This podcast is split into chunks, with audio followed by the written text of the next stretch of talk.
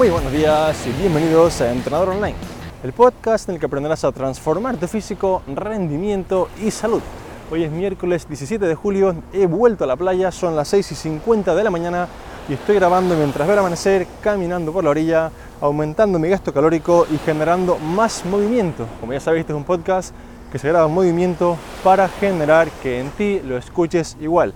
Es un podcast que se graba así para que tú lo escuches caminando camino al gimnasio, al trabajo, paseando, ¿vale? Y no lo hagas en el sofá, en la cama o sentado en la oficina, ¿vale? De hecho, hay un mito, hay una especie de bulo que dice que si lo escuchas sentado en la oficina no vas a mejorar nunca más en el gimnasio. Esto obviamente es mentira, ¿vale? Pero solamente quiero intentaros meter en la cabecita que hay que moverse más y que uséis estas cosas como los podcasts, que son muy fáciles de escuchar, son muy fáciles de ponerte unos cascos y salir a andar para eso, para digamos que si te parece un poco aburrido andar, pues ponte un podcast, sal a hacerlo y así podrás pues aumentar tu movimiento, ¿vale?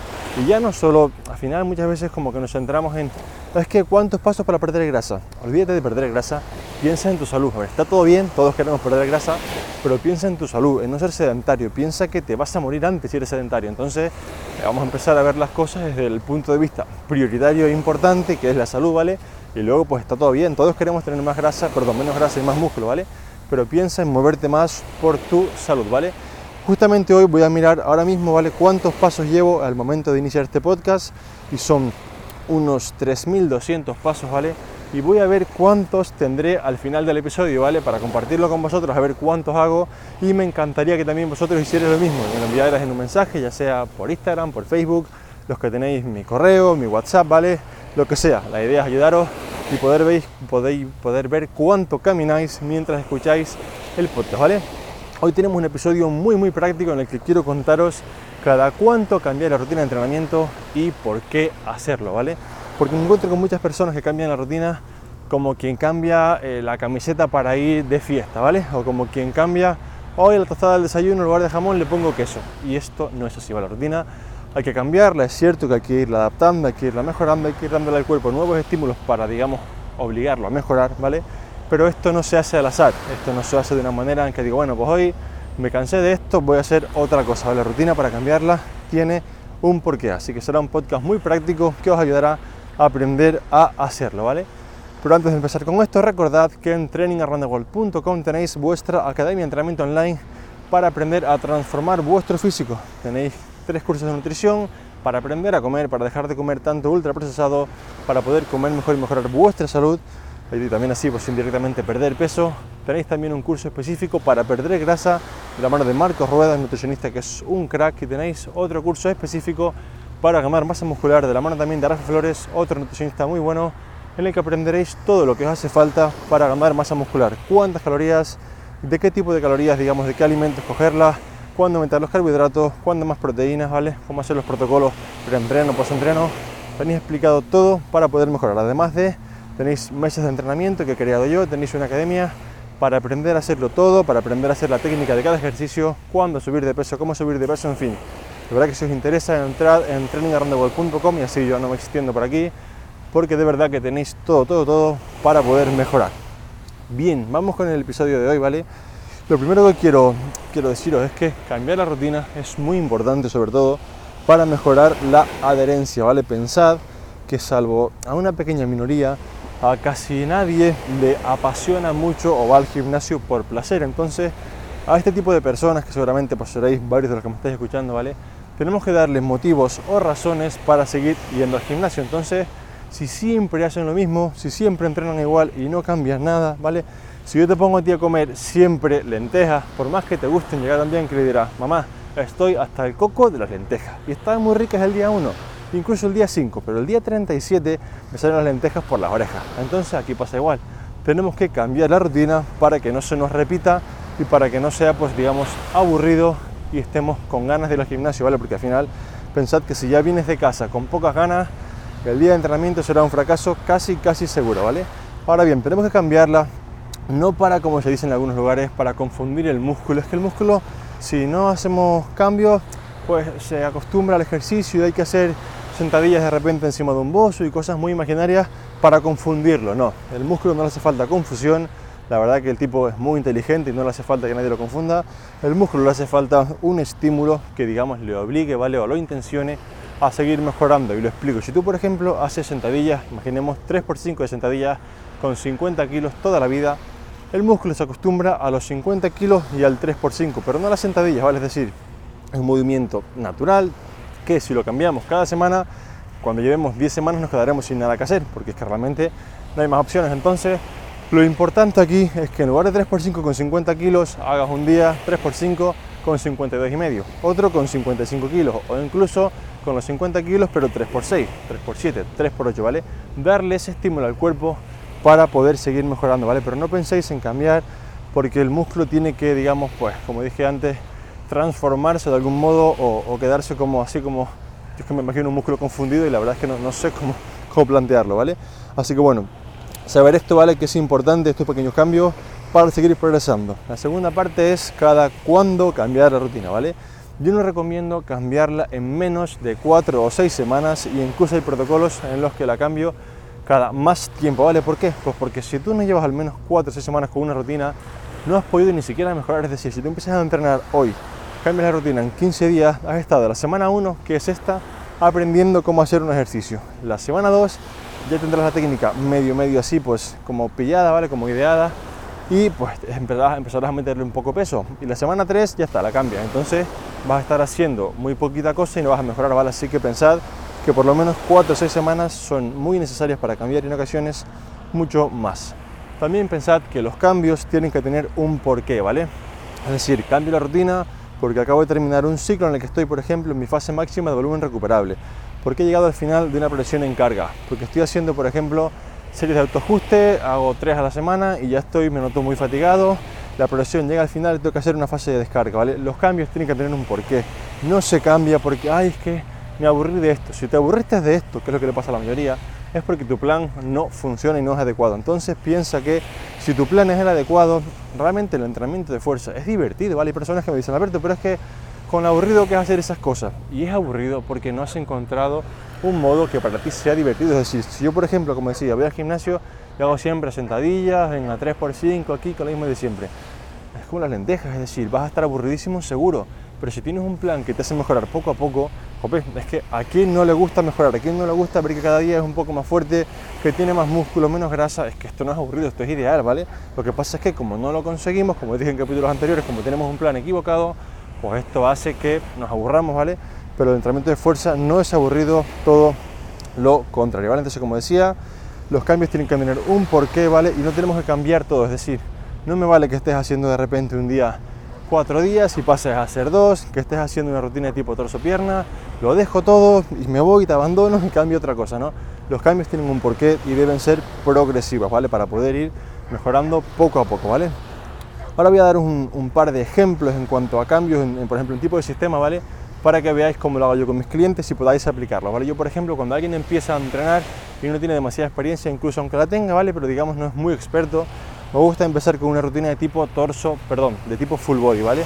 ¿Por qué? Porque la full body, que es una rutina de cuerpo completo, me permite con tres días trabajar todo el cuerpo muchas veces y que la persona repita mucho cada movimiento. Entonces, al principio lo que me interesa es que aprendas a hacer las cosas a la perfección. Si yo al principio te pongo a hacer un día 30 series de pectoral, por más que esté todo bien, vas a hacerlas una vez a la semana, la técnica no vas a aprenderla bien, no vas a tener tanta, digamos, capacidad de recuperación para soportar las 30 series y por más que bueno, puede ser una opción, no es la mejor. Entonces a mí me gusta aquí hacer una rutina tipo full body de tres días para que las personas puedan mejorar bastante, ¿vale? Y puedan aprender a hacer cada ejercicio varias veces. Otra opción que también está bastante bien aquí es hacer, por ejemplo, una rutina de tipo torso, pierna y el último día full body. Por ejemplo, lunes, torso, miércoles, pierna, viernes, full body, ¿vale? También lo hago así. Entonces, cuando la persona aquí ya lleva por lo menos 3-4 meses entrenando, yo le hago un cambio de sistema y le añado un cuarto día. Lo que hago aquí es que le pongo una rutina de tipo torso-pierna, ¿vale? Así tiene un cambio que digamos es a, una rutina un poquito más intensa, con un poquito más de volumen y el cambio tiene sentido. Pasaba a ser tres días, ahora le metemos un cuarto día, tenemos volumen de trabajo, ¿vale? Y una manera de progresar muy, muy buena, ¿vale? Cuando la persona ya lleva un tiempo en torso-pierna de cuatro días, podemos, por ejemplo, 8 o 12 semanas, Si quiere y tiene tiempo, ¿vale? Si no, la verdad es que tampoco tiene por qué hacerlo, ¿vale? Podemos añadirle un quinto día. Y el quinto día, por ejemplo, si yo hago torso-pierna, torso-pierna, el quinto día suele ser para un trabajo de tipo accesorio. Por ejemplo, eh, yo quiero mejorar más mis bracitos, ¿vale? Pues lo pongo ahí. Si quiero mejorar más la parte lateral del glúteo y mi abdomen, pues lo pongo ahí, ¿vale? Digamos que suele ser un quinto día para trabajar esas partes del cuerpo que están un poco más rezagadas, que digamos que pues cada uno tiene las suyas, ¿no? Y pues para poder darle énfasis a esa parte, ¿vale? Otro ejemplo que quiero daros, en cambio, a progresiones en los ejercicios, ¿vale? Por ejemplo, cuando alguien empieza el gimnasio, casi siempre, salvo que tenga mucha experiencia, va a empezar haciendo lo que se llama una sentadilla de copa, que es esta sentadilla que en la que ponemos la pesita delante de nuestro cuerpo, ¿vale? Una kettlebell, una pesita, y hacemos sentadillas de este tipo, porque aún no tenemos el control o el nivel para hacerlas con barra, entonces empezamos con sentadilla de copa. Cuando me domina esto, el siguiente cambio en la rutina sería hacer una sentadilla a un cajón, que es la sentadilla con la barrita, pero sentándose en un banco o en un cajón. ¿Por qué? Porque casi seguro que no tendrá, digamos, la capacidad para controlar la profundidad correctamente, una bajará más, una bajará menos. Entonces lo que hacemos es que le ponemos un tope, por así decirlo, le ponemos una referencia para que se siente en el cajón y todas sean iguales. Y cuando me domine esto, hacemos una sentadilla libre, ¿vale? La que todos conocemos con barra. Pero este tiene que tener un sentido, tiene que ser gradual y tiene que ser adecuado a la persona, ¿vale? Si ya empiezas con un buen nivel, puedes empezar directamente por la sentadilla libre, pero si no, como te decía, sentadilla de copa, en el siguiente mes, por ejemplo, en las siguientes tres semanas, sentadilla de cajón y luego sentadilla libre. En el caso de un peso muerto, por ejemplo, ¿vale? Para mí lo más sencillo para empezar es hacer un peso muerto con una kettlebell o con una mancuerna, ¿vale? Porque al principio, si no tienes muy bien, digamos, interiorizado el patrón, esta bisagra de cadera, es complicado hacerlo con una barra. Aparte pesa para según qué personas, ¿vale? Entonces, para empezar con una kettlebell, luego hacemos el peso muerto de tipo landmine, que es el que ponemos la barrita, digamos, apoyada en una pared o algo así, en un soporte. La barra viene, digamos, solo cogemos una punta de la barra con los discos y lo hacemos desde ahí. Este es un peso muerto que es menos agresivo con tu zona lumbar que el tradicional, ¿vale? Y para ir poco a poco sintiendo cómo tienes, digamos, la cadera, cómo puedes encajar bien ese movimiento hacia adelante, es una opción ideal. Por último, cuando esto no lo domines, pasas a hacer peso muerto de tipo tradicional, ¿vale? Ves que son progresiones muy sencillas, muy lógicas y es una manera ideal de ir cambiando la rutina, ¿vale? Pensad que al principio no controlamos tanto las repeticiones, no controlamos tanto el decir puedo con 6, puedo con 7, con estos kilos, entonces una de las maneras ideales para mejorar la adherencia, para ir mejorando en el gimnasio, es cambiar la rutina. ¿Por qué? Porque a todos nos gusta hacer un ejercicio nuevo y que sea más demandante que el anterior, ¿vale? si yo, por ejemplo, empecé haciendo sentadilla de copa, como dije, para mí es súper guay saber que el siguiente nivel es sentadilla de cajón y cuando llegue sentiré que he mejorado. Cuando hago sentadilla de cajón sé que el siguiente nivel es hacerlas libres y cuando llegue sentiré que he mejorado. Entonces esto es genial porque mejora mi adherencia y mi motivación en el gimnasio, ¿vale? Otro ejemplo de cómo sería, por ejemplo, para ir cambiando, ¿vale? En cuanto a repeticiones, por ejemplo, supongamos que estamos haciendo una rutina en la que hacemos, por ejemplo, en la semana 1, por ejemplo, con las sentadillas, ¿vale? Hacemos sentadillas 3x8 la siguiente semana 3x10 y la siguiente semana 3x12, ¿vale? Aquí veréis que estoy aumentando dos repeticiones por semana, ¿vale? Esto no podremos hacerlo si por ejemplo estamos en déficit o si ya tenemos un nivel, ¿vale? La idea es que lo hagamos porque estamos empezando, vamos a mejorar bastante rápido nuestra fuerza y en estos casos podremos aumentar dos repeticiones por semana. Pero si estás empezando y estás por ejemplo fase de pérdida de peso, tu energía es más limitada e igual en lugar de hacer 3x8, 3x10, 3x12, será mejor hacer 3x8, 3x9 y 3x10, aumentar solamente una repetición cada semanita para que no sea tan exigente si estás con poquitas calorías, ¿vale? Como decía, estamos en una rutina, por ejemplo, vamos a poner 4 semanas y hacemos 3x8, 3x10, 3x12, ¿vale? La siguiente, ¿vale? La cuarta semana ya sería 4x8. Yo lo que hago es que aumento una serie más, 4x8, 4x10, 4x12. Y la siguiente, por ejemplo, 5x8, 5x10, 5x12. Cuando acabo estas 9 semanas de entrenamiento, lo que hago es que vuelvo al principio al 3x8, pero aumento las cargas entre un 5 y un 10%, ¿vale?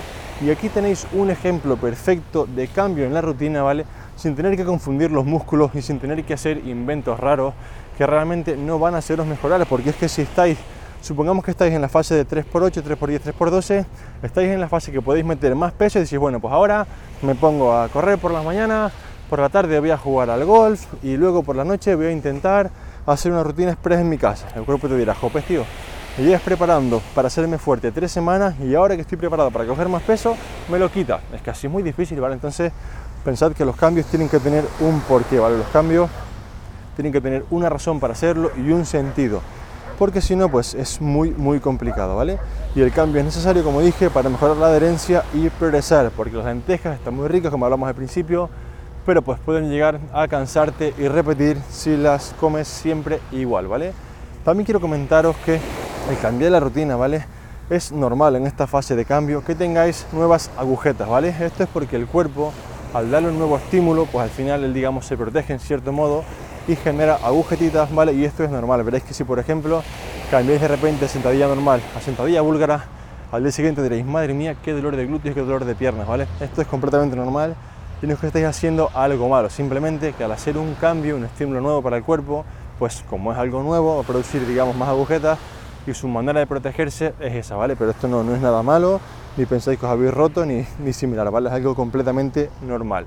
Y pensad también que el tema de los cambios en el entrenamiento, como dije al principio, deben estar guiados, deben tener sentido, ¿vale? Y deben ser en línea con vuestro, digamos, ritmo de vida, ¿vale? Yo, por ejemplo, sé que hay personas a las que no puedo pasarle a hacer, por ejemplo, lo que dije al principio, full body, torso pierna, cuatro días y cinco días, porque no tiene cinco días. Entonces, ¿qué hago? Bueno, pues yo lo que le hago es que le paso de la full body de tres días, torso pierna de cuatro días, y en la torso pierna le voy poco a poco aumentando el volumen, digamos cada vez hacer más series o más repeticiones, para que pueda seguir mejorando, ¿vale? Sin tener que, pues, no ir al gimnasio, porque al final muchas veces cuando le pones a alguien un plan, sí, ponme seis días, y me dirá, Alberto, pero es que mira, estoy frustrado porque nunca puedo hacer los seis días, que mal, no llego, no llego, voy a dejarlo. No, espera, no lo dejes, vamos a intentar ponértelo en cuatro días, ¿vale? O en tres, los que puedas, para que se adapte a ti, ¿vale? Y podamos seguir. Pensar que lo principal aquí es que haya adherencia al plan y que se pueda mejorar, ¿vale? El resto de cosas es algo superfluo y secundario que no es mejor hacer cuatro días o cinco días,